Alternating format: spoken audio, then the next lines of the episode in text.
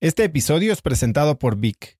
Si me conoces, sabes que soy un consumidor voraz de audiolibros y que he probado todo tipo de aplicaciones para seguir nutriendo mi mente mientras manejo o mientras corro o hago ejercicio, pero sin duda, por mucho, Vic es mi favorita.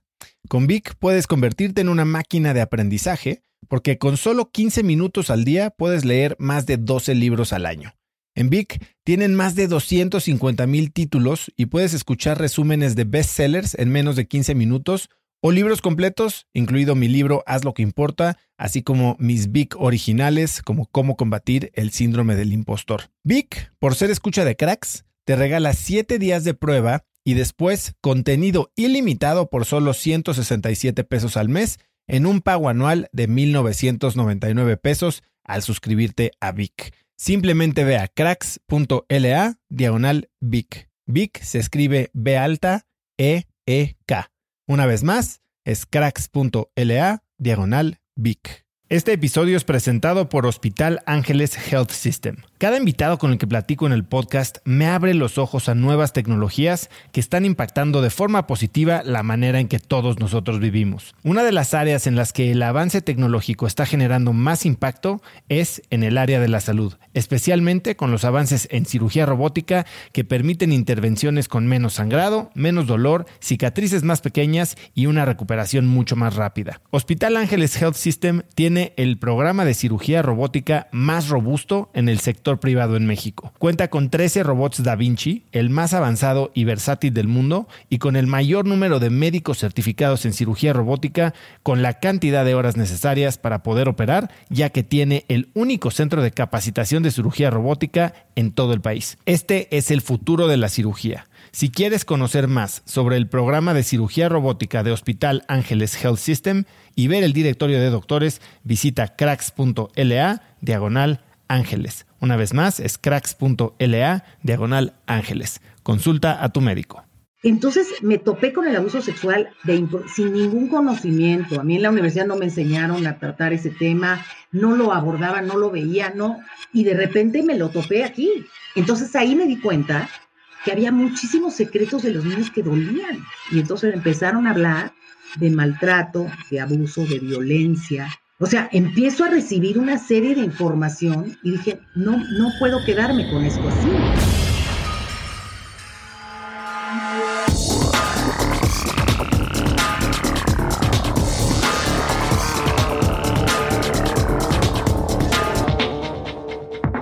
Hola y bienvenidos a un nuevo episodio de Cracks Podcast. Yo soy Osotrava y entrevisto cada semana a las mentes más brillantes para dejarte algo único y práctico que puedas usar en tu vida diaria.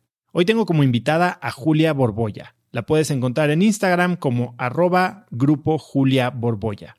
Julia se ha dedicado a trabajar con niños y adolescentes durante más de 40 años. Es fundadora y directora de la clínica que lleva su nombre, Grupo Julia Borbolla SC, que brinda un concepto nuevo y diferente de psicodiagnóstico vinculado a terapia resolutiva para niños y adolescentes. Es autora de cinco libros, conferencista internacional y fundadora y presidenta de la Asociación Civil Antenas por los Niños AC, que trabaja por la salud mental y la justicia de niños y niñas en situación vulnerable desde 2005. Además, es autora del programa Escudo de Dignidad para prevenir y detectar cualquier tipo de abuso en menores de edad.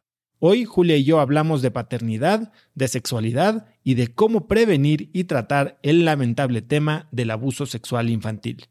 Con eso dicho, te dejo con esta entrevista con Julia Borbolla.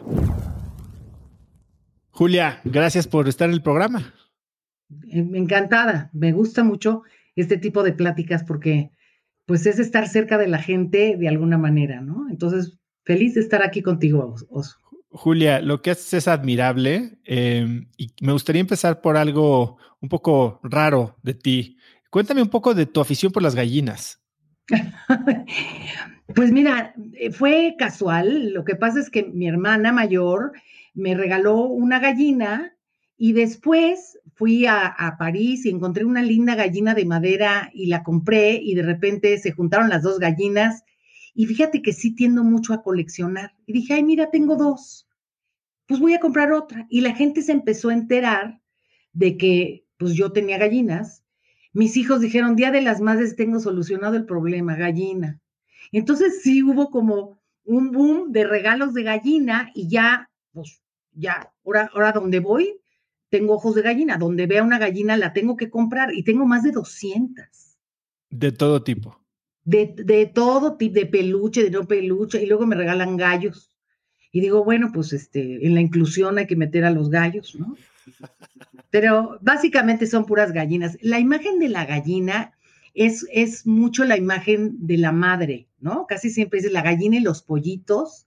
De hecho, mi chat con mis hijos es gallina con pollitos. Y yo creo que tengo muy marcado eso, porque también mi primer libro es Profesión Mamá. Entonces, como que la maternidad es un tema para mí, pues muy importante. ¿Y hay algo más que, que te diga de ti el hecho de que te hayas clavado tanto con las gallinas? Pues a lo mejor como, eh, como, como dejar un sello o dejar una marca. A mí me parece que al final de la vida lo que me voy a llevar a la tumba van a ser, va a ser el recuerdo que deje a los demás. Y he estado pensando en eso porque, bueno, ya tengo 66 años y aunque quiero vivir mucho tiempo, me encanta la vida, pienso, cuando yo me muera, ¿qué va a ser de tanta gallina? No, pobres de mis hijos, les voy a dejar puras, ¿no? Tiliches. Y luego pensé, dije, estaría padre que cada una de las personas que, que, que estuvieron cerca de mí se llevara una gallina y entonces estaría yo presente en, en, en muchas familias. Se me haría padre. Algo que me encanta de ti es tu facilidad para comunicar, ¿no? Porque digo, lejos de ser una experta en tu ámbito y, una autora prolífica y ciertamente alguien que ha impactado la vida de, yo creo que miles de personas, eh, la manera en que comunicas temas que a veces son complicados de entender y a veces son duros de asimilar, eh, es muy amigable, muy cercana muy aterrizada, ¿no? Sin, sin mucha faramaya. Tú eres una psicóloga y luego parece que los psicólogos nada más se encargan de complicar las cosas. Eh, Fíjate, Oso, que eh, precisamente eso es algo que desde un principio yo traté de evitar. Yo tenía mi mejor amiga, su padrastro era psicoanalista, un gran psicoanalista, y nos invitaba a cenar y psicoanalizaba todo el restaurante, ya sabes, mira los de al lado, la pareja de al lado no tiene una buena relación Mira, esos dos eh, no se comunican asertivamente y yo me sentía tan incómoda, o porque yo decía, al rato, pues va a ver cómo tomo el tenedor, ¿me explicó? Y eso decía, yo no quiero estudiar psicología porque voy a alejar a las personas. O sea, las personas me van a tener miedo, porque además tú dices, soy psicóloga y la gente cree que ya los viste y ya, ¿no? Ya los encueraste con la mirada. Y entonces, deliberadamente, he intentado ser muy coloquial, muy cercana y muy empática para que la gente no se sienta amenazada conmigo, sino al contrario. Inclusive creo que he abusado de mis anécdotas personales. Mis hijos me reclaman y me dicen, oye, vamos a escribir profesión mamá la verdadera historia, ¿no? Porque quiero como transmitirle a los papás y a las mamás que todos metemos la pata, que todos cometemos errores y que eso que suena tan técnico como la catarsis o el apego ansioso, no es otra cosa más que eh, la vida cotidiana y todo tiene solución, ¿no? Entonces, por eso es que trato de ser, además así soy en la vida, en la vida diaria, me, encanta comunicar, me encanta que me captar que si sí me entienden, ¿sí me explicó? Si sí llegó mi mensaje, me parece muy importante. Warren Buffett dice que una de las inversiones más importantes que ha hecho en su vida es un curso de oratoria o de public speaking. Y ciertamente tú echas mano de muchas herramientas profesionales de oratoria para comunicar tu mensaje. Y sé que eres una gran aficionada desde hace muchos años a la actuación. ¿De dónde nace ese interés? Mira, el teatro me ha encantado siempre eh, y el teatro me rescató como niña. Yo soy malísima para los deportes, Uso. Nunca me ha coincidido una raqueta con una pelota. O sea, de verdad. Y esto me generaba como problemas escolares. O sea, yo, yo sí era buleada. De, ya sabes, este, vamos a jugar los equipos y decían, ay, no, Julia que no, que no participe. Y me la vivía en la cárcel de los quemados, ya sabes, el juego ese de quemados, pues me la vivía en la cárcel porque no, no cachaba las pelotas. Y una maestra de la escuela, yo fui al Instituto Asunción de México de Monjitas, me observaba y me dijo, oye, yo te veo en la cárcel, ¿tú te diviertes en el recreo? Le digo, ay, no, no me divierto, la verdad. A mí me encantaría hacer una obra de teatro o algo así más divertido. me dijo, pues hazla. Entonces, estaría yo en quinto de primaria, pues tenía yo un disfraz de viejita que me había regalado una tía, y entonces dije, pues de viejita para estrenar mi disfraz. Y escribí el guion, nada original, ya sabes, la viejita rica que le hereda a los gatos y no a los sobrinos, o sea, mi, mi guion no era nada espectacular, pero yo lo escribí y escribí los diálogos. Y entonces, bueno, pues este, me, la, la, la maestra muy, muy lista me dijo, ok, si quieres, tú escoges a tus cuadro de actrices, eran puras niñas, ¿no? Y te voy a dejar la hora del estudio dirigido para ensayar. La hora del estudio dirigido era lo más aburrido de todo el colegio. Nosotros entrábamos a las 8 y salíamos a las 5 de la tarde. Entonces, después de comer era el estudio dirigido, te querías dormir. Y esa era la hora en que nos podíamos salir de esa clase para ensayar en el auditorio. Entonces, ya sabrás, todas las cracks deportistas que me ninguneaban, me rogaban ser actrices de mi obra, no por interés del teatro, sino por, por librarse de la clase. Y eso cambió, pero de un, o sea, cambió rotundamente mi seguridad personal. Eso me dio una gran seguridad porque entonces dije, ok, no soy buena para esto, pero sí soy buena para esto. Montamos la obra, la presentamos a los papás. Bueno, y desde entonces sí me coloqué como líder, como líder en, los grupos de mi escuela, la presidenta del salón, ya sabes. Y creo que, que, que de ahí me encanta el teatro y entonces pues también inventé el terapiteatro, en la prepa me puse a estudiar teatro, teatro experimental. Y me acuerdo que me iba yo de reventón y al día siguiente eran los domingos a las 7 de la mañana el ensayo. Y yo me levantaba. Y mi papá cuando vio que, ya sabes, que la adolescente de 17 años se levanta a las 7 en domingo después de haberse ido de fiesta para el teatro, mi papá dijo, esta va en serio. Y entonces apanicó y me llamó, mi papá era muy solemne, ¿no? Entonces me dijo, mijita, yo no te he pedido nada, pero sí te voy a pedir algo esta vez. Yo no quiero ver mi apellido en las marquesinas del Teatro Blanquita. Ay, oye. Digo, no, no me estaba deseando ningún éxito del Teatro Blanquita. Le dije, pa, pero me gusta. Sí, mi vida, pero el, el ambiente del teatro es muy malo y yo no quiero que tú entres. Y casualmente empecé a tener un novio. También se lo son. Entonces, fíjate que les hice caso y además, claro, yo, yo viví en una familia muy tradicional y, de alguna manera dedicarme al teatro iba a ser una lucha constante contra mis valores, contra mi familia. Y dije, bueno, pues lo dejaré por la paz, me gano más el amor. Y este, pero me quedó el gusanito. Y entonces por eso ahora tengo mi terapiteatro con, con los niños y bueno, lo disfruto. Julia, es muy interesante esto que estás diciendo porque, digo, en tu TED Talk hablas de este concepto de que todos llegamos a la vida con un libro escrito a medias, ¿no? Es esta, este set de modelos mentales, de prejuicios, de paradigmas, de filtros con los que vemos la vida que dependen de nuestro colegio, de nuestros papás, de la tradición familiar, de nuestra religión. ¿Cómo, cómo le haces para, digo, tú sacrificaste lo que pudo haber sido una carrera muy exitosa en, el teatro, ¿no? Y tal vez ahora viendo hacia atrás no te arrepientes, pero la historia pudo haber sido muy diferente. ¿Y cuánta gente no hay que, que se sacrifica a sí mismos por darle gusto a personas que sinceramente ya tuvieron su oportunidad de vivir su vida? Mira, una, soy un amigo mío, actor, cuando le dije, yo quería ser actriz, pero no, no, mis papás no me dejaron, ¿sabes qué me contestó? Me dijo, no, entonces no quería ser actriz. Y, de verdad, yo creo que internamente no quería. O sea, a mí me gusta expresarme, pero yo creo que, que tienes que descubrir tu verdadera afición. A lo mejor si no hubiera encontrado yo a los niños en mi camino, sí me hubiera arrepentido de no ser actriz. Pero hay dos factores. Uno, para mí la familia es el valor más importante. O sea, tener, vengo de una familia padre y tengo una familia padre. Y si el teatro me iba a quitar la oportunidad de crear una familia padre, entonces el teatro no era mi prioridad. Y dos, cuando yo descubro, yo soy psicóloga clínica y trabajaba en el manicomio, o sea, yo me fui a ofrecer de voluntaria cualquiera que me oiga va a decir, esta está loca, ¿no? Irte de voluntaria a trabajar al Fray Bernardino Álvarez, que es el manicomio. Pero yo quería aprender, ¿no? Nada más que no me daba cuenta que estaba yo muy deprimida. O sea, los fines de semana que pasaba por, por ahí, por, por Tlalpan, y veía el, el hospital, se me apachurraba el corazón.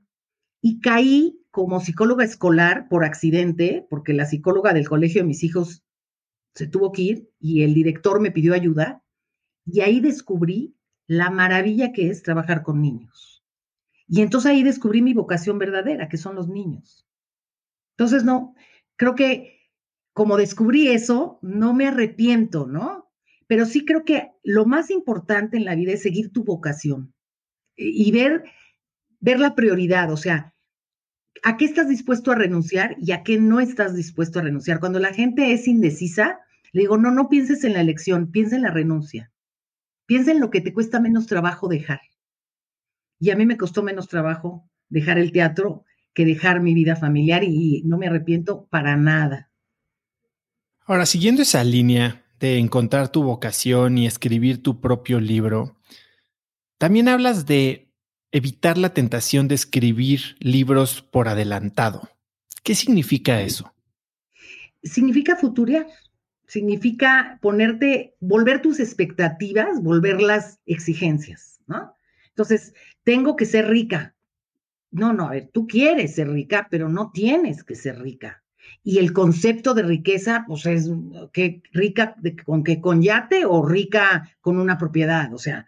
Entonces, yo creo que es muy importante vivir el hoy, porque casi siempre futureamos eh, y realmente, ¿ya sabes? Ay, si me sacara la lotería, mira, yo haría, no es cierto, no harías nada de lo que dices. O futuriamos en negativo. Eso es muy común, ¿no?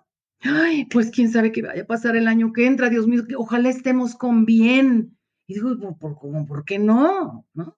Entonces, creo que lo más importante es vivir cada día sin esperar lo que tiene que pasar. Sí anhelar, sí, me encantaría que pasara esto, pero no volverlo una exigencia, porque entonces te frustras. ¿Y cómo te mantienes en esa línea? ¿Cómo evitas ser presa de tus expectativas y de tus comparativas y de tus deseos. O sea, eh, dice Navarro Ravikant que el deseo es este contrato que hacemos con nosotros mismos de ser infelices hasta que no tenemos lo que queremos. Híjole, no creo que estoy, no creo estar de acuerdo con eso. O sea, de alguna manera, mira, no es que yo renuncie a mis expectativas, yo tengo mil planes y, y quiero hacer muchas más cosas pero digo, ¿qué puedo hacer hoy para el plan que tengo mañana? ¿Qué, hay qué se puede hacer ahorita? Soy muy una persona de inmediatez. O sea, tú me dices, vamos a, vamos a poner un negocio y yo ya estoy buscando el local. ¿Me explico? O sea, soy una persona muy ansiosa de reacción. Entonces, obviamente, cuando, sobre todo cuando futureo en negativo, eh, yo solita me descubro y digo, no, a ver, a ver, hoy qué voy a hacer. A lo mejor sí mi, mi constante actividad me evita futuriar, no tengo tiempo, ¿no? Entonces ahorita estoy contigo y cuando termine de aquí me voy a ir a algún lado y luego voy a agarrar un libro. O sea, yo estoy en constante actividad y a lo mejor esa es mi, mi manera de, de no clavarme, de no sentarme como a, a pensar, ¿no? Bien decía Sócrates que sufrimos más en la imaginación que en la realidad. Claro. Ahora, claro tienes a alguien, porque bueno, tú eres psicóloga, terapeuta, ¿no? Y tú eres este sounding board, este espejo que le ayuda a la gente a darse cuenta de, estos modelos mentales con los que está operando y que tal vez no ven. ¿Tú tienes a alguien que te ha funcionado a ti o alguna práctica que te ayuda a aterrizar y a ver las cosas de una manera objetiva, que a veces vemos el árbol y no vemos el bosque? Sí, por supuesto. Este, parte de, de, de no volverme psicóloga, ya sabes, analista, así, muy, también es ser, ser humilde. Entonces, he trabajado en grupo y tengo una terapeuta, la doctora Keta Gómez, que me aterriza, que ya sabe que cuando estoy así en conflicto voy y le pido ayuda. Y sí, y aprendo mucho de todas las que han trabajado conmigo. Yo, Oso, lo que me pasa es que cuando yo me casé, Y yo le dije a mi marido, a ver, yo me casé estudiando la carrera, me casé de 21 años. Y entonces le dije a mi marido, bueno, a mi, mi novio, dije, oye, yo te quiero avisar que yo no estoy estudiando para colgar mi título en la cocina. O sea, yo estoy estudiando para ejercer. Me parece un desperdicio que, que las universidades tengan estudiantes que no van a producirle al país, que nada más estudian para colgar el título y que, ¿no? Entonces yo dije, no, yo sí quiero ejercer, quiero... Y él me dijo, sí, no problem. De hecho, ha sido un gran compañero para mí, un gran impulsor de mi carrera, ¿no? Y entonces, de alguna manera, yo también quería la familia, porque te digo que para mí la familia es muy importante. Y combinar las dos cosas es difícil, porque el trabajo está diseñado para los hombres. Los hombres inventaron salir a las oficinas, las mujeres no. Si lo hubiéramos inventado las mujeres, lo hubiéramos hecho de, diferente forma. Como los hombres lo inventaron, entonces no hay hora de ir a recoger niños al colegio, no hay hora de, ¿no? De ir sentarte a comer y de, en fin.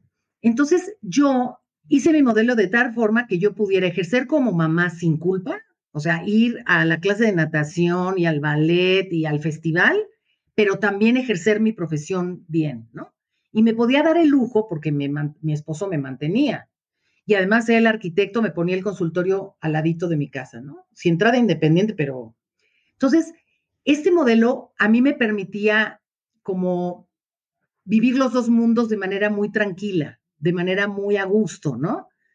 Y yo quise compartir este modelo con, con otras psicólogas porque la mayoría, pues somos mamás.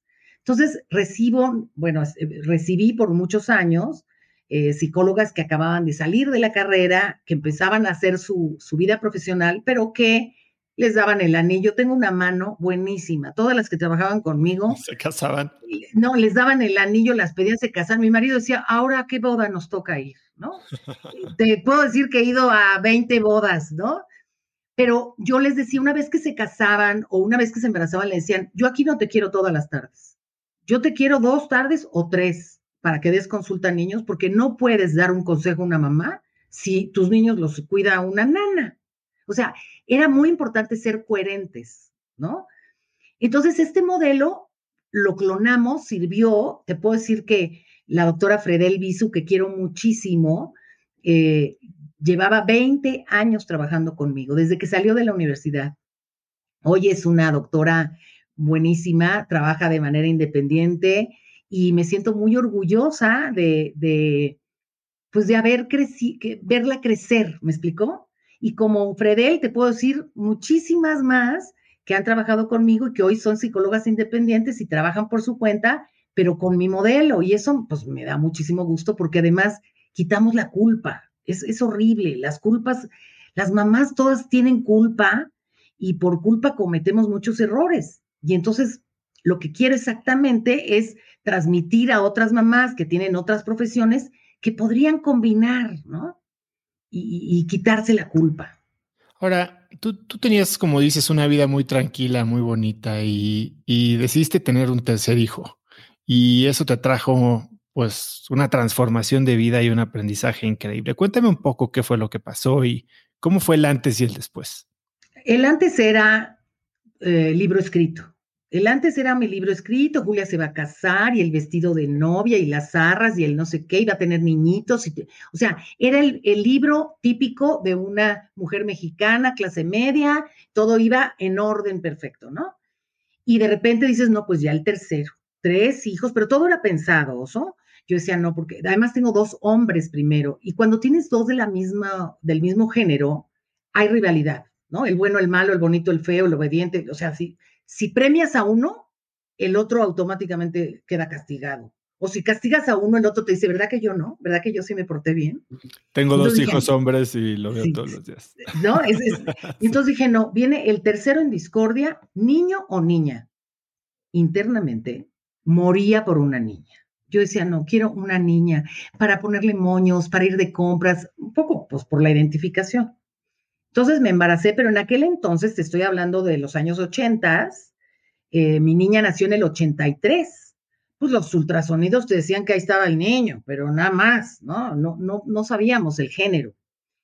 Y bueno, nace mi niña. Bueno, mi libro estaba ya palomeado todo, ¿me entiendes? Maravilloso. pero no me la subían al cuarto y me decían que tenía frío. Y pues yo le hablé al pediatra, pero ya sabes, mamá tercera, ay doctor, pues cuando acabe su consulta le viene a echar un ojo a mi niña, no sé qué, porque todo está perfecto, habían dicho que estaba muy bien, ok.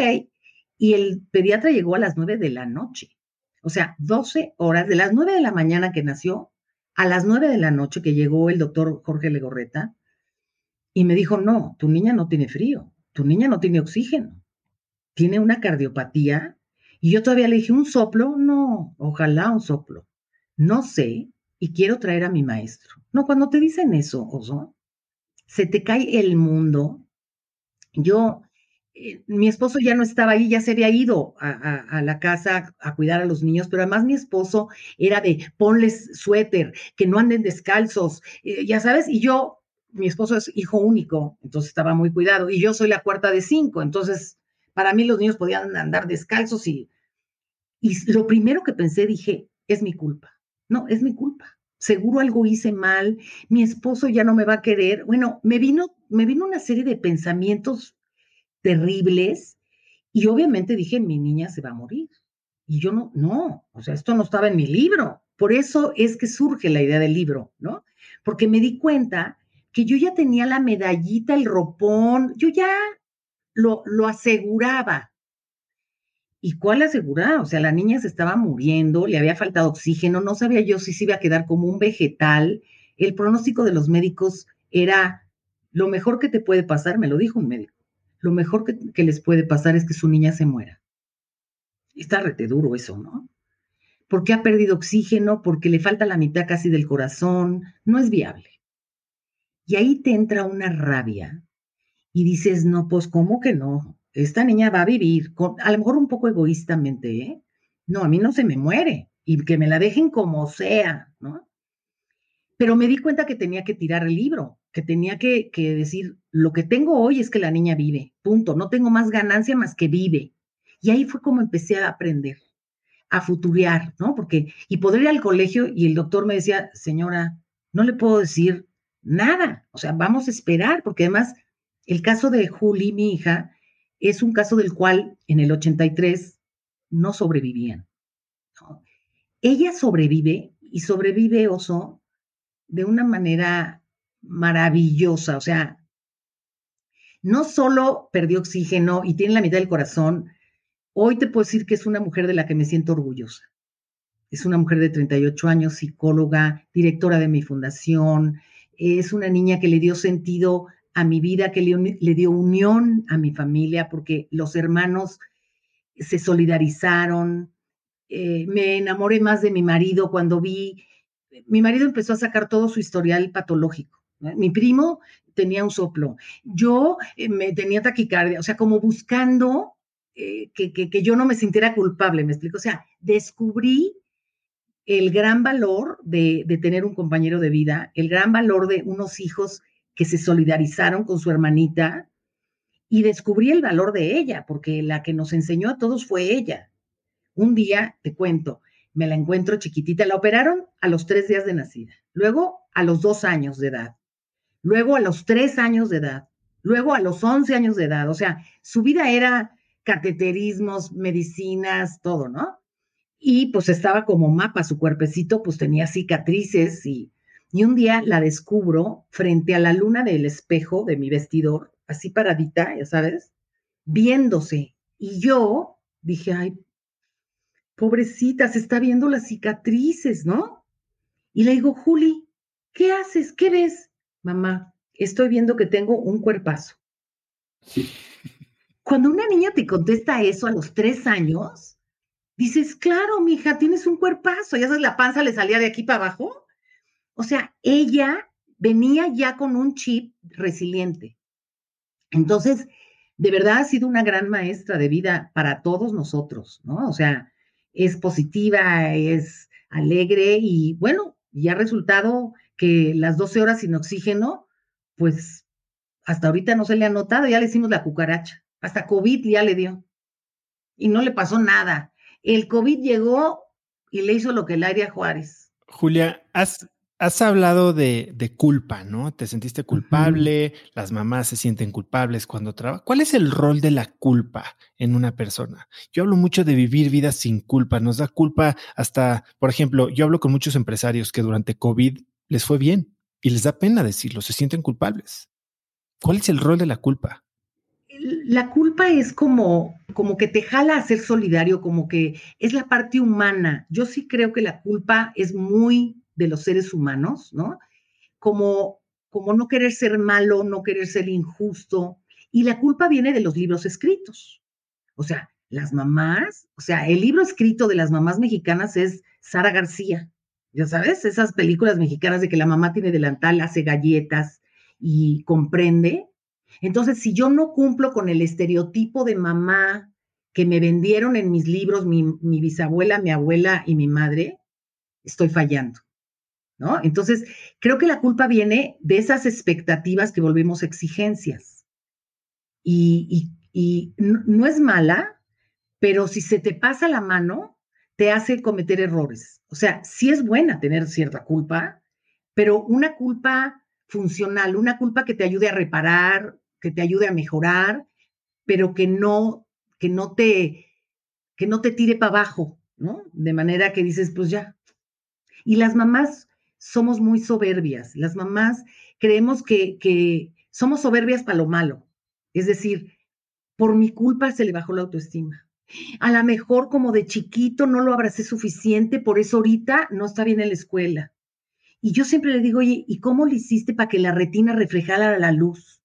Y se me quedan viendo así. No, pues no. Claro que no tú no, tú no eres la, responsable de todo y el niño camina, habla y ve y el hígado le funciona y tú no tuviste nada que ver. Tampoco eres tan poderosa como para que no la abrazaste un día y el niño ya se traumó. O sea, yo trabajo mucho con eso, con las mamás, porque, y más ahora, mira, ahora tienes la teoría del apego, la teoría de la independencia, la teoría del, del mindfulness, la teoría de, o sea, hay tal cantidad de información que entonces te das cuenta de todo lo que no has hecho con tus hijos. O sea, si yo me pongo a leer todos los libros, uno dice que debo de hacer una cosa y el otro dice que no. Entonces, ¿a quién le hago caso? Hay ahora la teoría del colecho, ¿no? El colecho es que tu hijo duerma contigo en tu cama y lo apapaches y lo acurruques y porque si no le va a faltar este, seguridad. Sí, pero si tú a un niño lo tienes en la cama todos los días y lo apapachas y lo cobijas, el día que le digas vete a tu cama, pues el niño va a decir yo solo no puedo.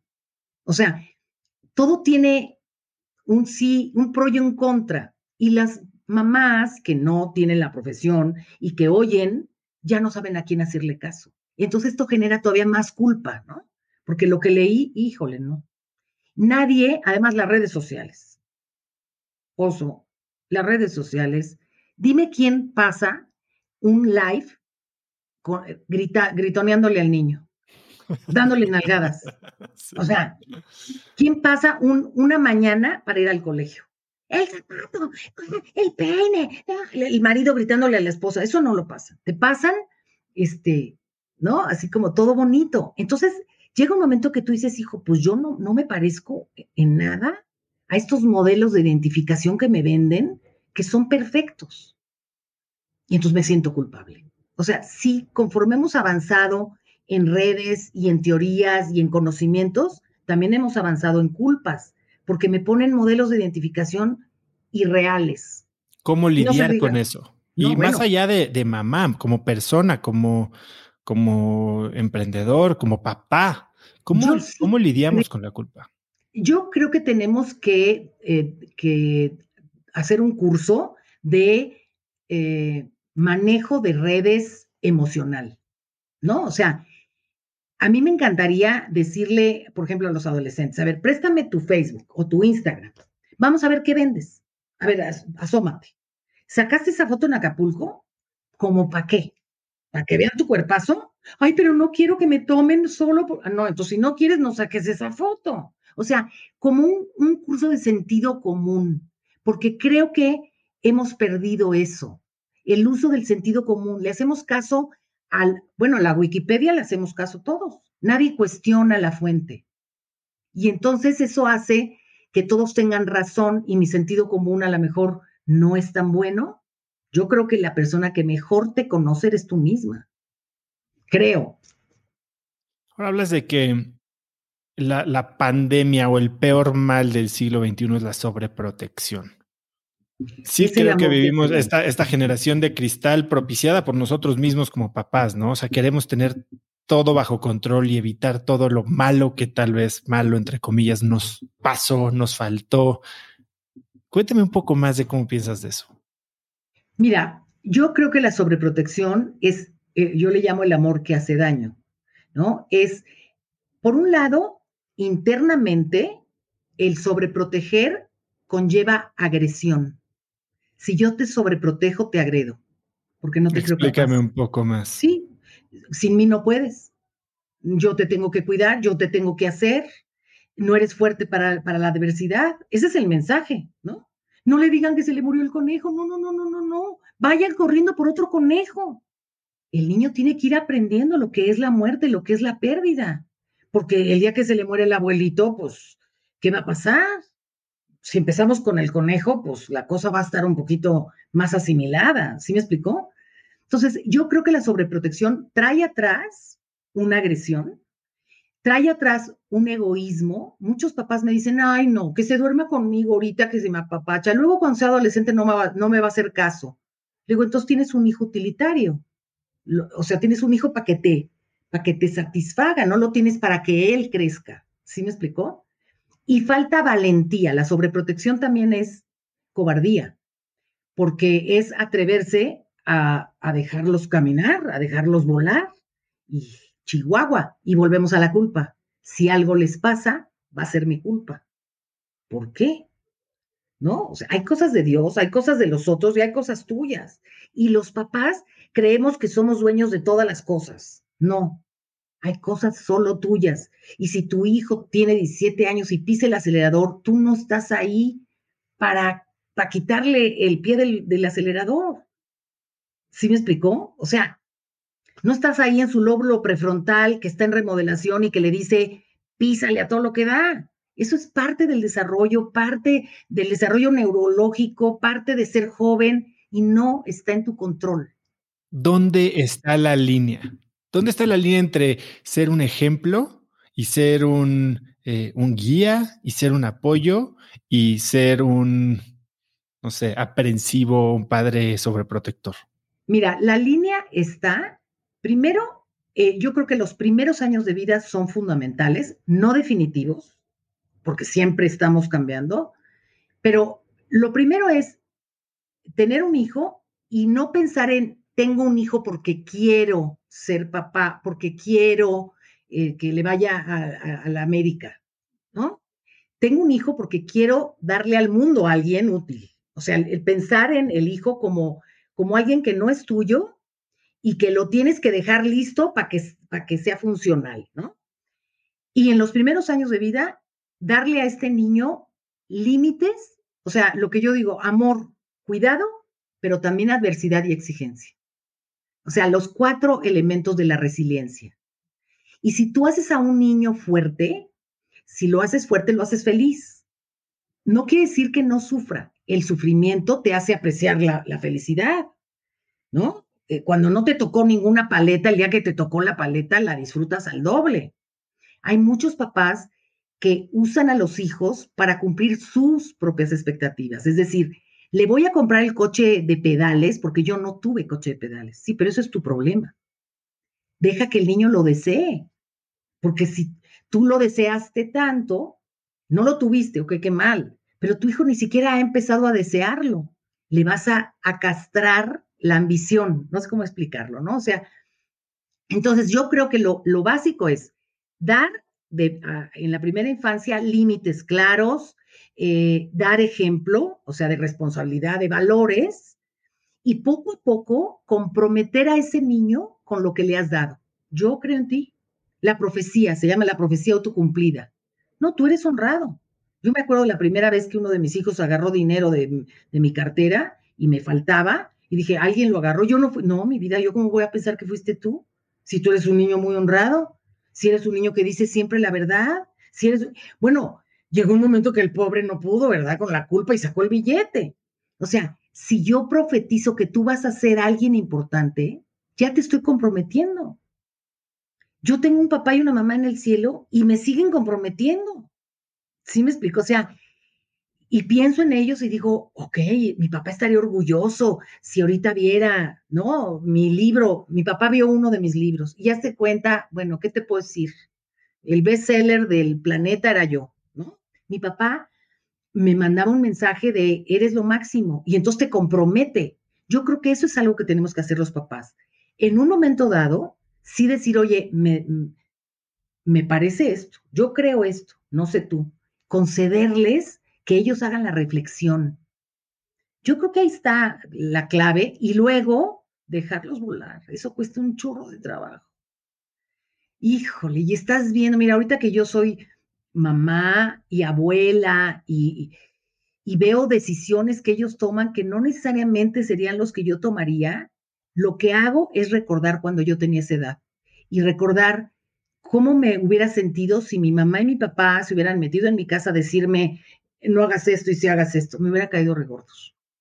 Julio, ahorita al principio de la entrevista hablaste de que sobrecompartes experiencias personales, privadas, y tal vez has compartido experiencias de cuando eras joven que, que no necesariamente sería el mensaje que le quisieras dar a, tus hijos, ¿no? Y eso yo lo hago mucho. O sea, yo hablo de muchos temas que, bueno, en mi casa nunca se tocaron, que probablemente mis hijos vayan a escuchar en un futuro y hasta que mi esposa de repente me dice, oye, esto lo van a oír tus hijos. Pues sí, claro. pero es quién soy yo.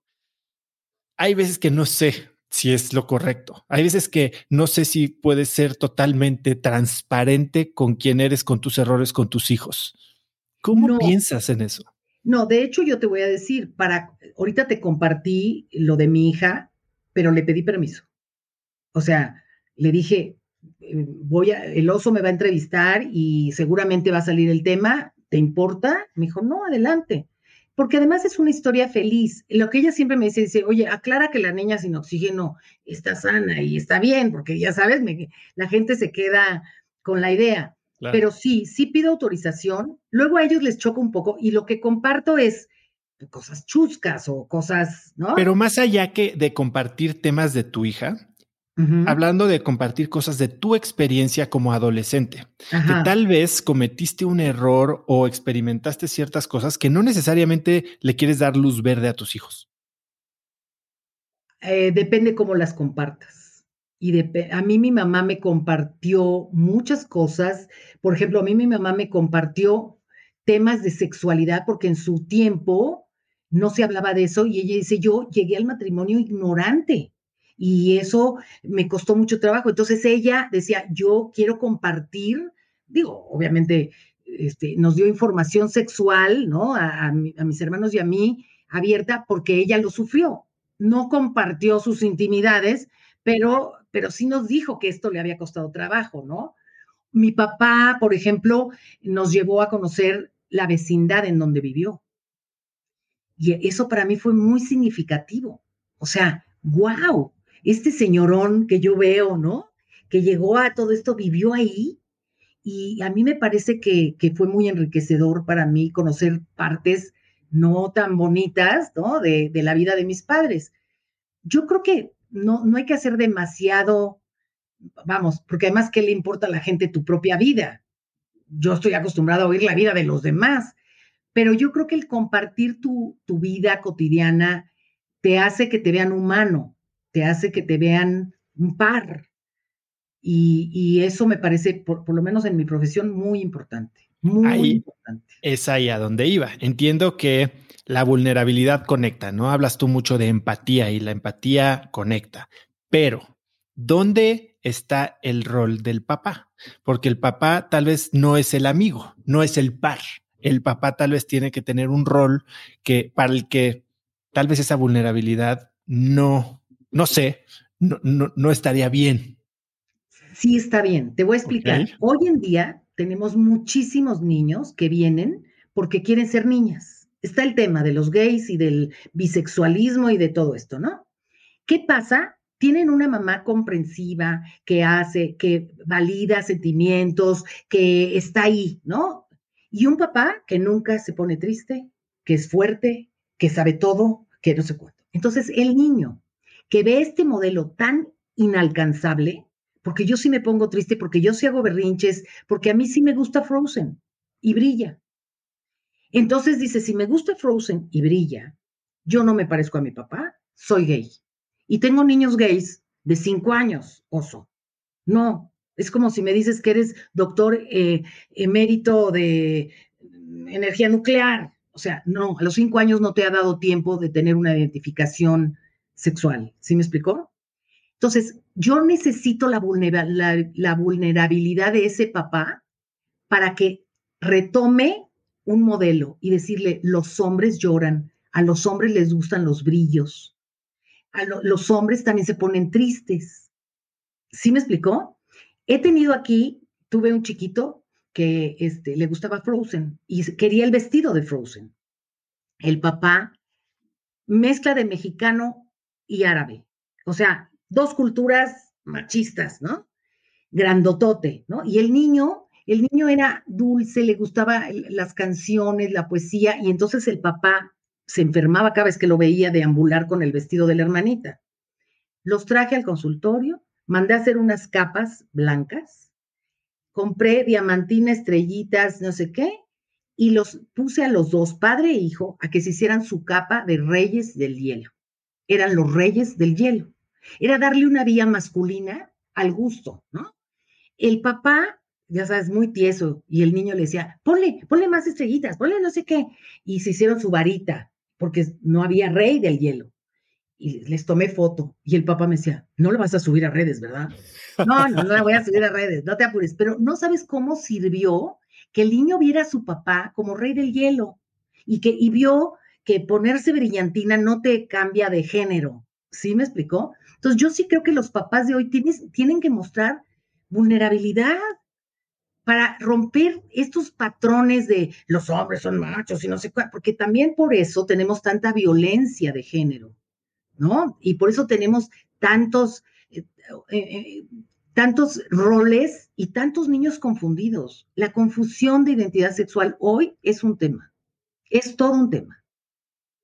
¿Por qué? Pues porque ya me abriste la capa, entonces puede ser bi, gay, o sea, no sé cuántos géneros hay. Yo lo respeto, pero me parece que le estamos pidiendo a los adolescentes de 14 años que a esa edad decidan si van a ser médicos o ingenieros o qué. Y no pueden. Tampoco pueden decidir quién va a ser su ideal pareja sexual. ¿Sí me explicó? Muchos, muchos vienen y se sientan aquí y me dicen, soy gay. Y le digo, cuéntame, con tus relaciones sexuales satisfactorias. Ah, no, no, nunca he tenido una relación sexual. Son, son gays de, cabeza o de concepto, ¿sí me explicó? Y creo que esta es una epidemia que, que a la larga va a traer repercusiones. Tanto si, si, ¿cómo te puedo explicar? Hasta el día de hoy no hay ni la célula madre, ni el gen, ni nada orgánico que nos diga este es homosexual y este es heterosexual. No lo hay hasta ahorita. Entonces hay mucho componente social y emocional para decidir tu afectividad erótica. ¿Sí me explicó? Y esos componentes tienen que sanar, porque si hacemos modelos muy rígidos de lo que es ser hombre y de lo que es ser mujer, obviamente el que no entre, pues va a ser el Se polariza, exacto. y entonces y luego sufre, porque ¿cuántos homosexuales se casaron porque había que casarse y tener hijos? Y luego se salen del closet y dejan una familia destrozada, ¿no? Sí, es que aquí estás hablando de, creo que de dos dimensiones de la definición de, género o de preferencia sexual. Una es la afectiva o la, persona y de otra la erótica, ¿no? Y hoy como, como no, no está tan claro, entonces si, si no encajo en una, pues entonces definitivamente tengo que ser todo de la otra, ¿no? Claro. O, o también en cuanto a género, o sea, porque hay género, hay reproductividad, que sería lo erótico, y hay afectividad, son, son, de hecho son cuatro olones, ¿no? el género, los vínculos afectivos, el erotismo y, eh, y, la, eh, y la reproductividad. Entonces, el, el, que quiere, el que quiere operarse para, para cambiar de género tiene un conflicto con su género, pero no con su afectividad. Esto es algo complicado, ¿no? Porque entonces, a lo mejor a mí me gustan los hombres, pero quiero ser hombre. Entonces, no soy homosexual, aunque me opere. ¿O sí? Ya sabes, o sea, si esto es difícil para cualquiera, ahora imagínate para un adolescente que no sabe si va a estudiar esto o esto o esto. O sea, cuanto más amplías la gama de elección, más difícil es la elección. Es lo que yo llamo la tiranía de la abundancia. ¿Sí? O sea, cuando hay tanta abundancia, eliges uno y cuántos dejas. Sí, es la paradoja de la elección, ¿no? Entre más opciones tienes, menos fácil es decidir. Exacto. Y esto pasa en las compras, pasa en la identificación sexual, en las carreras, en la pareja, ¿no? Porque además ahora en Tinder tengo un catálogo. Y este no, porque este está feo, este tiene bigote, este no sé qué. En mis tiempos, pues era el que te pelaba y el que tú te pelabas, y o sea, ¿cómo te diré? Como que no le poníamos tantos requisitos. Y yo creo que esto es algo que genera conflicto, y volvemos otra vez, y que genera culpa. Ahora, Julia, llevas 30 años trabajando con niños y adolescentes, pero te has especializado en un área de un impacto brutal, pero un área muy complicada. ¿Cómo, cómo llegas a tu práctica en abuso sexual? De una manera muy dura, muy dura. Mira, yo invento antenas. Antenas es un, extraterrestre, es una, una animación que yo manejo a control remoto y Antenas solo habla con los niños. Antenas yo lo creo como una imagen primero y luego le doy animación y lo uso como una herramienta en mi consultorio, ¿sí? Antenas tiene su consultorio, su cuartito, tú entras, está en la pantalla y si le llamas, sale y te habla y te ve. Antenas no habla con niños, no habla con adultos, solo habla con niños. Y yo lo puse como una herramienta más en mi consultorio, pero ¿cuál fue mi sorpresa? Que como el niño se veía en privado, sin la vista de los adultos, con un extraterrestre que no se parece a nadie, ni juzga, ni sabe nada, porque Antenas no sabe nada de la Tierra. Antenas no sabe lo que es un papá ni una mamá, nada. Y pregunta. Entonces, claro, cuando empieza a preguntar, yo le pregunto a un niño, oye, este, ¿quién te trajo? Como para iniciar, ¿no? ¿Quién, te trajo? Porque más el niño no, los niños no venían por, por ese motivo. Venían porque se hacían pipí en la cama, porque iban mal en la escuela, a la hora que entra el niño y me dice, me trajo Chucho el chofer. Ah, sí, ¿y qué es eso de chofer? Es un señor al que le prestan el coche los papás y juega juegos que no me gustan. Ah, sí, ¿a qué juegos? No, me da vergüenza contarte. Juegos en el baño de visitas porque ahí nunca entra una mamá. Y entonces yo empiezo, ¿no? Ah, sí, y son, ¿por qué te da pena? Cuéntame, porque si no me cuentas, me puede pasar a mí. Y los niños son tan generosos que por proteger antenas, le cuenta a qué es el juego. Un juego de bajarse los pantalones, antenas. Y empieza a relatarle a antenas todo. Y yo tengo al chofer afuera, esperando al niño, para regresarlo a su casa. Entonces me topé con el abuso sexual de, sin ningún conocimiento. A mí en la universidad no me enseñaron a tratar ese tema, no lo abordaba, no lo veía, no. Y de repente me lo topé aquí.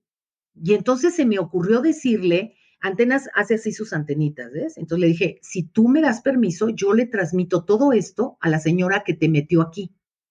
Me dijo, es que Chucho me dijo que si yo hablo, matan a mi, mata a mi mamá. Por eso yo no, yo te lo cuento a ti, antenas, porque tú no hablas con adultos. No, yo no voy a hablar. Le voy a mandar por microondas la información a Julia. Yo inventé de la manga, me lo saqué y el niño lo, lo autorizó. Entonces ahí me di cuenta que había muchísimos secretos de los niños que dolían, muchísimos. Y mi propia hija me dijo, mamá, cuando me llevaban a, a, operar, yo decía, ¿por qué mi papá le permite a estos señores que me lastimen? Y mi mamá todavía es amable con ellos. O sea, me di cuenta que el pensamiento infantil, pues, era muy diferente. Y entonces es cuando ya me empiezo a dar cuenta de ilícitos. Nosotros, yo puse la, mi fundación está inspirada eh, precisamente en mi hija, que fue la que me dijo, mamá, me hubieran explicado de qué trataba la cosa. Entonces yo pongo eh, antenas en los hospitales públicos en la Ciudad de México. Y para ayudar a los niños supuestamente a, que entendieran qué les iba a pasar y que, y, que luego se iban a sanar, ya sabes. Pero entonces los niños empezaron a decir, sí, yo estoy, yo aquí no me quiero ir del hospital. Aquí me dan tres comidas y tengo una cama para mí solo, porque en mi casa, y entonces empezaron a hablar de maltrato, de abuso, de violencia, niños quemados deliberadamente en Tacubaya. O sea, empiezo a recibir una serie de información y dije, no, no puedo quedarme con esto así. Y entonces acudí a la autoridad en aquel momento y le dije, oiga, usted me tiene que conocer, yo soy de mi casa, pero yo tengo esta herramienta y me está pasando esto. Y afortunadamente dijeron, sí, y esta herramienta sirve mucho y entonces ahora sí estamos en estamos en muchas fiscalías, estamos, eh, queremos, yo quiero abarcar toda la República Mexicana, quiero que Antenas esté en todas las fiscalías, porque está probado que Antenas, ahora sí que suena muy poco científico, le saca la sopa a los niños así. Y eso es en beneficio de ellos, ¿no? ¿Y eso en qué ha evolucionado? Porque una cosa es, ok, te ponen a un niño, le sacas la sopa y, pero tú estás haciendo una gran labor preventiva. ¿no? Y, además de educación, porque bueno, supongo que para un papá que se entera que Chucho... No, no, ¿qué, haces? ¿Cómo? No, el papá, ¿sabes lo que me dijo el papá? Lo voy a mandar matar.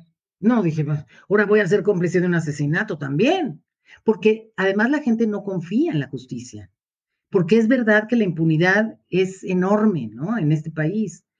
Entonces, eh, ¿Esto en qué ha evolucionado? Bueno, ha evolucionado en hacer un programa preventivo que se llama Escudo de la Dignidad, en explicarles a los niños que son únicos, que no hay otro como tú, no te, no, no te puedo reponer y por eso te tienes que cuidar y no puedes permitir que alguien te haga trastadas. Y le puse palabra trastada para generalizar, porque un niño no tiene un pensamiento erotizado. Entonces yo no le puedo decir que si le tocan los genitales es peor que si le pican un ojo. ¿Sí me explicó? no quiero prejuzgarlos. Entonces hablo de golpear, ofender, tocar o enseñar genitales o forzarte algo que apachurre tu corazón.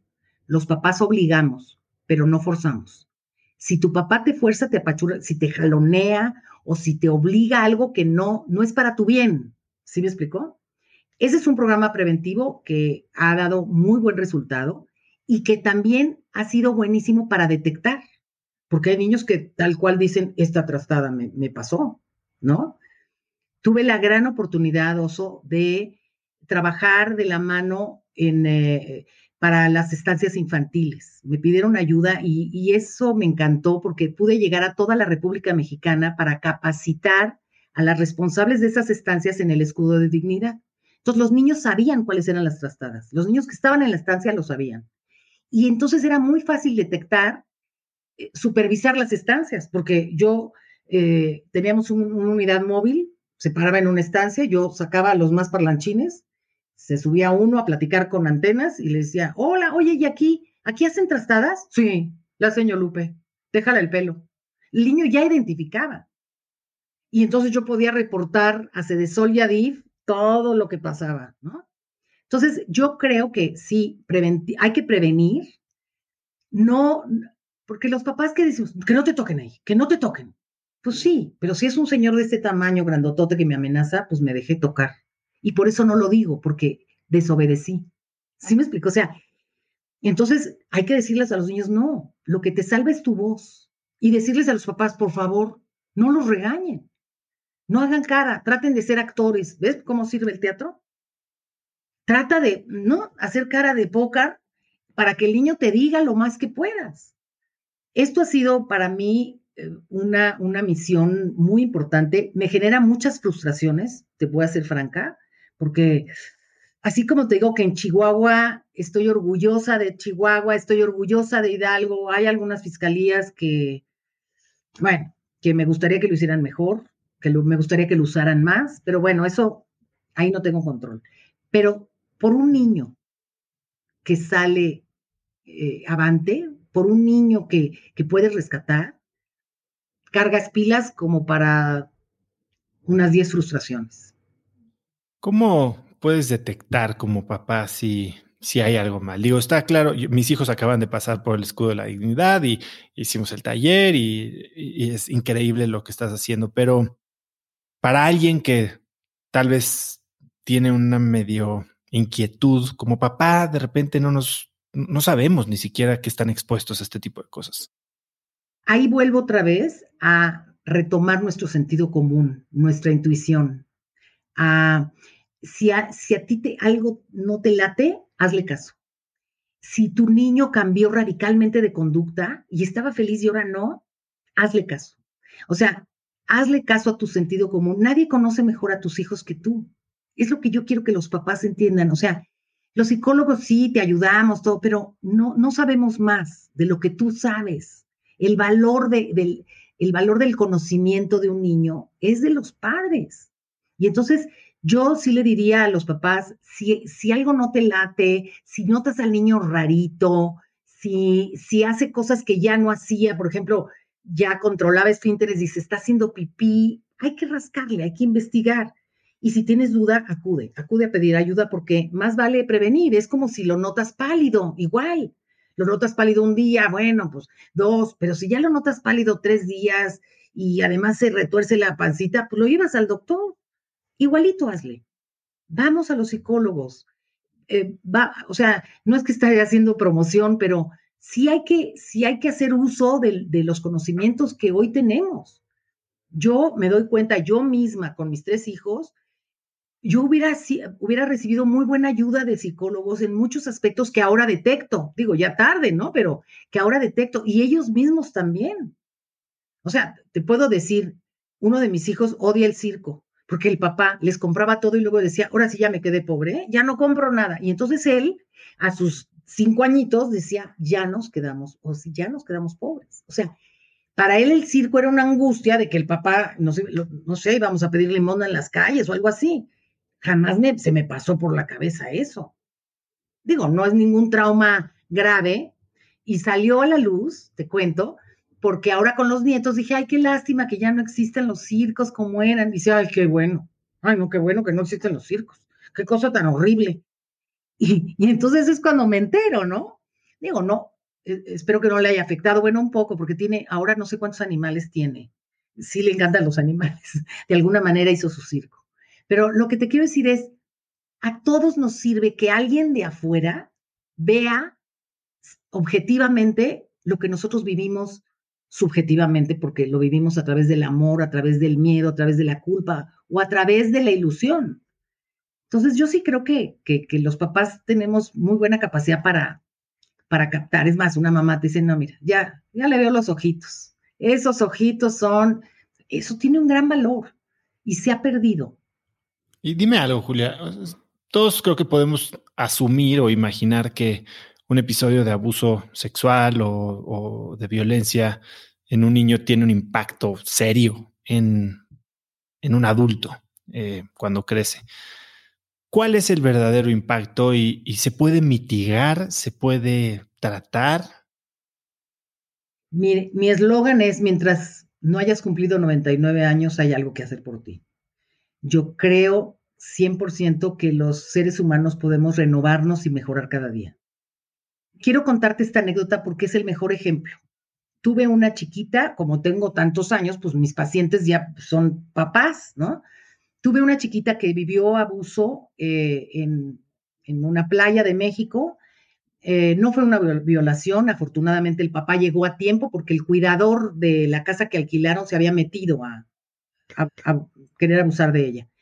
Y yo le di el escudo de dignidad y le dije que le habían hecho trastadas y que esa era una trastada y que ese señor eh, no sabía, pero ya lo castigaron y, y, que su primita le había hecho la trastada de golpearlo. O sea, yo le di el escudo con esta intención y ella me lo contó, me dijo, y se apachurró tu corazón, todo eso. Tendría unos cuatro años la niña. Y luego me la volvieron a traer porque mi método es ser psicólogo de cabecera, o sea, no te, no te detengo en un año aquí para nada, ¿no? Te, te doy seis sesiones, ocho, cuando mucho, hablo con tus papás y vete a solucionar, ¿no? Pero aquí estoy, como está el pediatra, ¿no? Me la volvieron a traer, creo que en sexto de primaria, porque bajó calificaciones o alguna cosa, y por eso ella se acordaba de mí. Me la encuentro en un centro comercial con su niñita de la mano y me identifica y me saluda con mucho cariño y le dice a la niña, ay, mira, yo iba con Julia cuando estaba como tú. Algo nos pasó allá en Veracruz, ¿verdad, Julia? Nos roba, algo nos pasó. Le dije, ay, creo que sí, ya ni me acuerdo. ¿Y qué tal? ¿Qué tal tus calificaciones de sexto? Punto. La niña no se acordaba. La niña lo, lo registró como una trastada. No lo registró porque no tenía la connotación de la gravedad. No sé cómo explicártelo, ¿sí? Y esa fue uno de los días más satisfactorios de mi carrera profesional. Como tú lo vendes, te lo van a comprar. Ahora que tengo niños de vientre subrogado o de probeta yo les vendo y les digo, wow, tú te fijas cuántas cosas hicieron para que tú llegaras al mundo, qué importante eres. No, yo nací como cualquier hijo de vecino. Tú qué bárbaro. Y entonces te vendo tu vida desde un punto de vista en el que eres afortunado. Los niños adoptados tienen papás de repuesto. A mí se me murió mi papá y me quedé sin nadie. O sea, de, yo creo que tú mismo puedes agarrar tu vida y verla blanca o negra. Y ese es un ejercicio. Ser feliz es un ejercicio. No implica no sufrir, sino... Hay, hay varios tratamientos para estrés postraumático, ¿no? Porque, bueno, tal vez eso es como en el momento o si está más cerca del, del incidente, puedes cambiar la narrativa en, digamos, en tiempo presente. Tú hablas de que una de las cosas que más impactan o la capacidad de recuperación o de, mitigación del impacto es entre antes lo hablen. Claro, sí. Ahora. Mientras más pronto lo hables, porque un secreto guardado crece. Ok, entonces agarrarlo temprano. ¿Qué pasa cuando, sí. pasa tiempo y entonces imagínate que a esta señora que te topas, pues se entera a los 30 años que, que fue abusada sexualmente y tal vez entonces eso le genera un estrés postraumático mucho más fuerte y es mucho más difícil eh, recontar a esa historia, ¿no? Y, ciertamente ahora están habiendo tratamientos pues, más experimentales, sobre todo con eh, sustancias como MDMA, que ayudan justamente a a conciliar y a recontar esas historias cuando no se puede hacer en el momento tan inmediato. ¿Tú qué sabes de eso? ¿Qué, ¿O qué métodos utilizas tú para cuando pasa eso más adelante eh, poder ayudar a la gente que lo sufrió? Sí, hay un método que viene de Israel y es un método en el cual eh, son una serie de sesiones en las cuales vas a hablar del abuso siempre.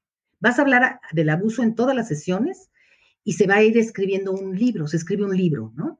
Eh, puedes escribir los capítulos conforme tú quieras, pero el libro, el chiste de este tratamiento es que tú no eres el abuso, tú eres Julia, ¿no? O tú eres em, Pablito. Y Pablito, además de lo que le pasó, Pablito le gusta el fútbol o hace, entonces el libro cuenta quién eres, cuenta qué te pasó y cuenta ¿Qué hiciste con eso? No el por qué, sino el para qué. Y cómo eso te cambia y cómo eso, eh, eso que te pasó tan duro, te puede servir para crecer. Finalmente, resiliencia. Yo tengo muchos, muchas chicas que han vivido un abuso y que ahora son escuderas, o sea, que dan el escudo de dignidad a niños. Y el hecho de que yo pueda ayudar a que los niños no les pase lo que a mí me pasó, me sana. Ayudar sana. Yo creo que esa es una muy buena terapia. Yo he tomado algunos cursos sobre este, estas eh, terapias resolutivas en las que en 10, 15 sesiones trabajas, pero, pero también resignificas. Es decir, si significaba algo horrible, pues le voy a cambiar el significado, ¿no? Y, va a resultar que, que, que crecí a partir de esa adversidad y que no voy a permitir que ese hombre me siga abusando. Tengo una chica ahorita llorando, me dijo, no voy a dejar que mi tío siga abusando de mí todavía. O sea, ella se hizo consciente de que además del abuso físico que sufrió, abusaba en su cabeza, en su corazón, en su relación con otros, con su novio, porque le, surgía el, tío ahí presente, ¿no? Y, y hacer consciente eso, no como usar el coraje, usar la resignificación, siempre ha dado resultados. Mira la generación de la posguerra. La generación de la posguerra es la precursora de todos los avances que tenemos hoy. Y mira que vivieron adversidades y traumas horribles. Y sin embargo, son ejemplo. Tratar a alguien que sufrió el abuso tiene su método. Tratar al papá o a la mamá de alguien que sufrió el abuso. ¿Qué, qué le dirías a estas personas? Este método que te estoy diciendo eh, incluye sesiones para, para el papá, para la mamá. Y el libro después se les lee, se les lee. Es, son, son sesiones durísimas, ¿eh? Porque muchos dicen, pero que no, no, no, no. Le vamos a quitar todos los tapujos. O sea, lo que hacemos es como destapar tan descaradamente, de manera que ya no es novedad. Ya. O sea, ya cuando yo veo, digo, ay, otra vez vamos a hablar del abuso. Ay, bueno, sí, ya. Me encanta, porque quiere decir que ya le quitaste fuerza. ¿Me explicó? Y el libro este se lee, se lee a, la familia o a los, a los involucrados. Y hay llanto y se abrazan y no sé qué. Cierras el libro y lo guardas. Y de alguna manera simbólicamente cierras un capítulo y empiezas otro nuevo. Julia, ¿cómo te mantienes? Me, dijiste, ¿no? Cuando logras salvar, rescatar, ayudar a alguien que sufrió abuso, te recarga. Pero estás metida en un ambiente de tragedia constante. ¿Cómo te mantienes objetiva? ¿Cómo te abstraes un poquito? ¿Cómo, cómo haces que no, te, que no te duela? Mira, quiero que no me duela, pero tampoco quiero que me sea indiferente. O sea, porque si me vale, entonces sí, para que veas, estoy en problemas. Mm, me alimento mucho de mi vida familiar. Tengo una familia padrísima, tengo siete nietos, juego con ellos, juego a la escuelita, juego, tengo un lugar en el campo que me llena de satisfacción, tengo a mi esposo, este, mi vida familiar es algo importante para mí, me encanta leer, leo, uff, me gustan las novelas y leo para estudiar, pero eso lo hago aparte, pero leo para divertirme, la lectura me encanta, eh, me gusta mucho viajar cuando se puede, o sea, trato de disfrutar momentos, mis hoys, hazte cuenta, los viernes es mi día de mi cubita con botana. Es, son, son tonterías, pero es mi, ¿no? Entonces llego a, con mi esposo a mi cubita y la botana. Y me hace ilusión. ¿Cuál es tu ron favorito? Ay, te digo, se llama, ah, es un ron guatemalteco. Voltrán, ¿se llama Voltrán? No Voltrán, búscalo, búscalo. Delicioso. Bueno, el Zacapa también me gusta, pero el Voltran es, sabe riquísimo es más o menos. Pero bueno, lo que te quiero decir es, eh, sí parto mi vida, o sea, sí estoy aquí y estoy en consulta y no sé qué, y salgo y oigo música, este, o sea, sí, sí busco eh, tener satisfactores, ¿no? Juego Candy Crush también. Para, para alguien que, que quiere aprender más sobre abuso sexual, eh, estrés postraumático. ¿Hay algún libro que recomendarías, además de lo que has escrito tú? Híjole, aquí me pones este, en un predicamento porque tengo una memoria de chorlito. He leído muchos libros, hay libros de español, pero no te podría citar alguno, la verdad. Este, no, y no creo, o sea, yo creo que tiene que haber cursos, hay que ir a los cursos. El doctor Eusebio Rubio es un experto en sexualidad, hay muchos institutos, hay nuevas técnicas para, para los profesionales, pero quien ha vivido un abuso, no te puedo decir si hay un libro. No, no lo ah, sé. Hablando de cursos, eh, me, me comentabas que acabas de lanzar tu plataforma con conferencias, con cursos on demand. Cuéntame, cuéntame, un poco de eso, ¿de dónde nace esta idea de tal vez expandir tu alcance y qué es lo que tienes pensado para esta plataforma en los próximos 12 meses? Mira, eh, la pandemia eh, sí me enfrentó con, con, con grandes diferencias sociales, pero me enfrentó también con cosas muy positivas. Primero yo creía que si dejaba de trabajar, si me iba de viaje, iba a dejar solo el consultorio, iba a ir a la quiebra, ¿no? Y me di cuenta que no, que no, que puedo dejar de trabajar y que afortunadamente nada pasó. Pero también me di cuenta que me empezaron a buscar en línea personas de Etiopía, de Uruguay, de Londres, mexicanos muchos latinos, argentinos, de habla hispana, que necesitaban ayuda psicológica y que los países en donde vivían no tenían la ideología y que sus niños pues no se identificaban. Entonces me di cuenta cuánta gente, yo podía llegar a tanta gente. Muchas personas durante mi carrera me han dicho, ay Julia, ¿te puedo llevar a mi casa? ¿No? Digo, me siento muy halagada porque se te ocurre la respuesta para el niño y a mí no se me ocurre. Y entonces, a raíz de esto dije, pues vamos a llegar a las casas. Vamos a, voy a dar las conferencias eh, para que la puedan ver en cualquier parte del mundo, o los cursos o los tips. Y entonces por eso es que surge mi idea de hacer una plataforma. Sí también, eh, para, por, qué no decirlo, de monetizar el trabajo de tantos años, porque obviamente conforme pasa el tiempo, pues habrá un momento en que me tendré que retirar. Y pues sí me gustaría vivir en paz y saber que dejé algo que valió la pena, ¿no? En fin, a mí me parece que, me, llena de, de, gusto poder llegar a, las personas en todo el mundo y poder ayudar, ¿no? Y me encantaría también que Antenas pueda llegar a todo el mundo y estoy en eso, como expectativa, no como exigencia. Estoy trabajando ya para eso. ¿Qué tipo de cursos o conferencias pueden encontrar en tu plataforma?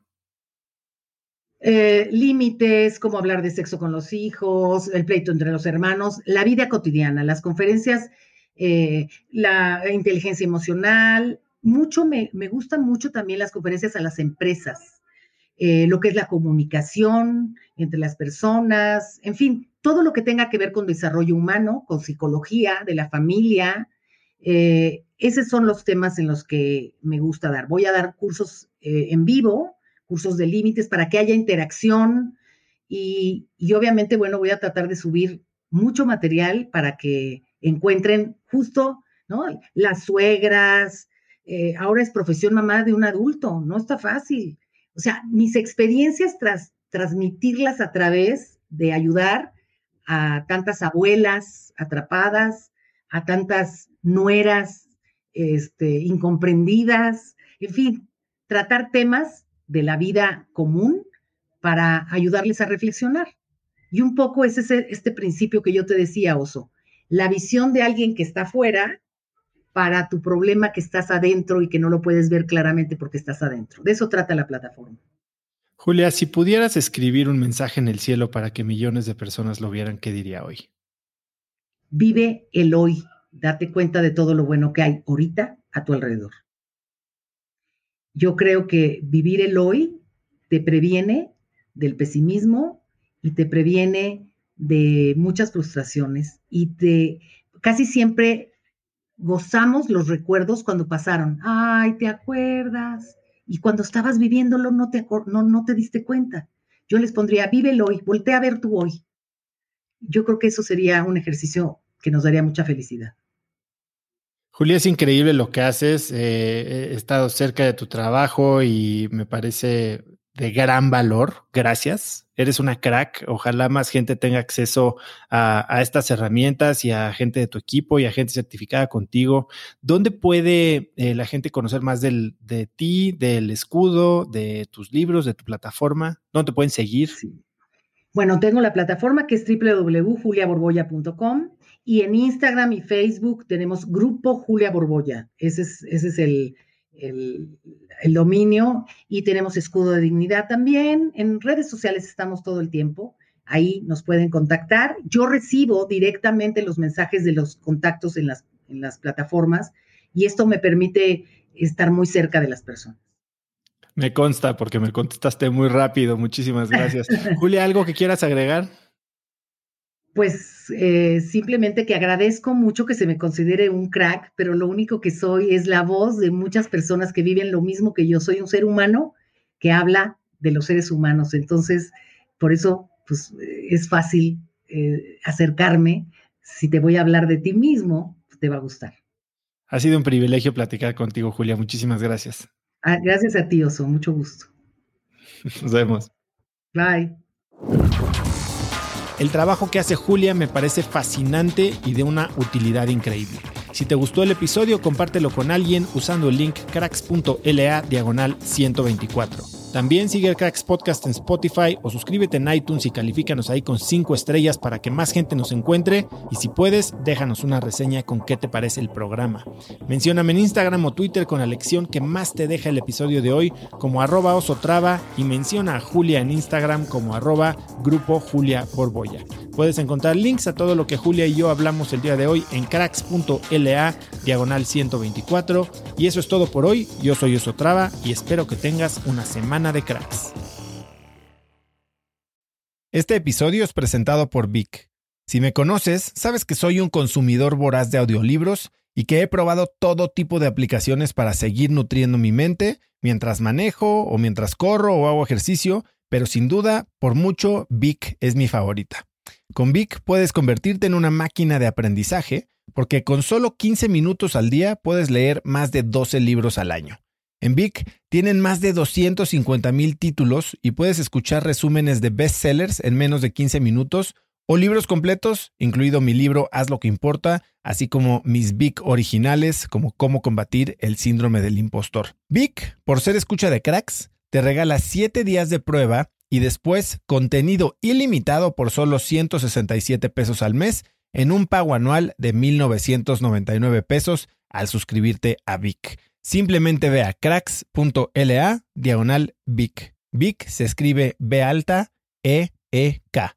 Una vez más, es cracks.la diagonal Vic. Este episodio es presentado por Hospital Ángeles Health System. Cada invitado con el que platico en el podcast me abre los ojos a nuevas tecnologías que están impactando de forma positiva la manera en que todos nosotros vivimos. Una de las áreas en las que el avance tecnológico está generando más impacto es en el área de la salud, especialmente con los avances en cirugía robótica que permiten intervenciones con menos sangrado, menos dolor, cicatrices más pequeñas y una recuperación mucho más rápida. Hospital Ángeles Health System tiene el programa de cirugía robótica más robusto en el privado en México. Cuenta con 13 robots Da Vinci, el más avanzado y versátil del mundo, y con el mayor número de médicos certificados en cirugía robótica, con la cantidad de horas necesarias para poder operar, ya que tiene el único centro de capacitación de cirugía robótica en todo el país. Este es el futuro de la cirugía. Si quieres conocer más sobre el programa de cirugía robótica de Hospital Ángeles Health System y ver el directorio de doctores, visita cracks.la diagonal ángeles. Una vez más, es cracks.la diagonal ángeles. Consulta a tu médico.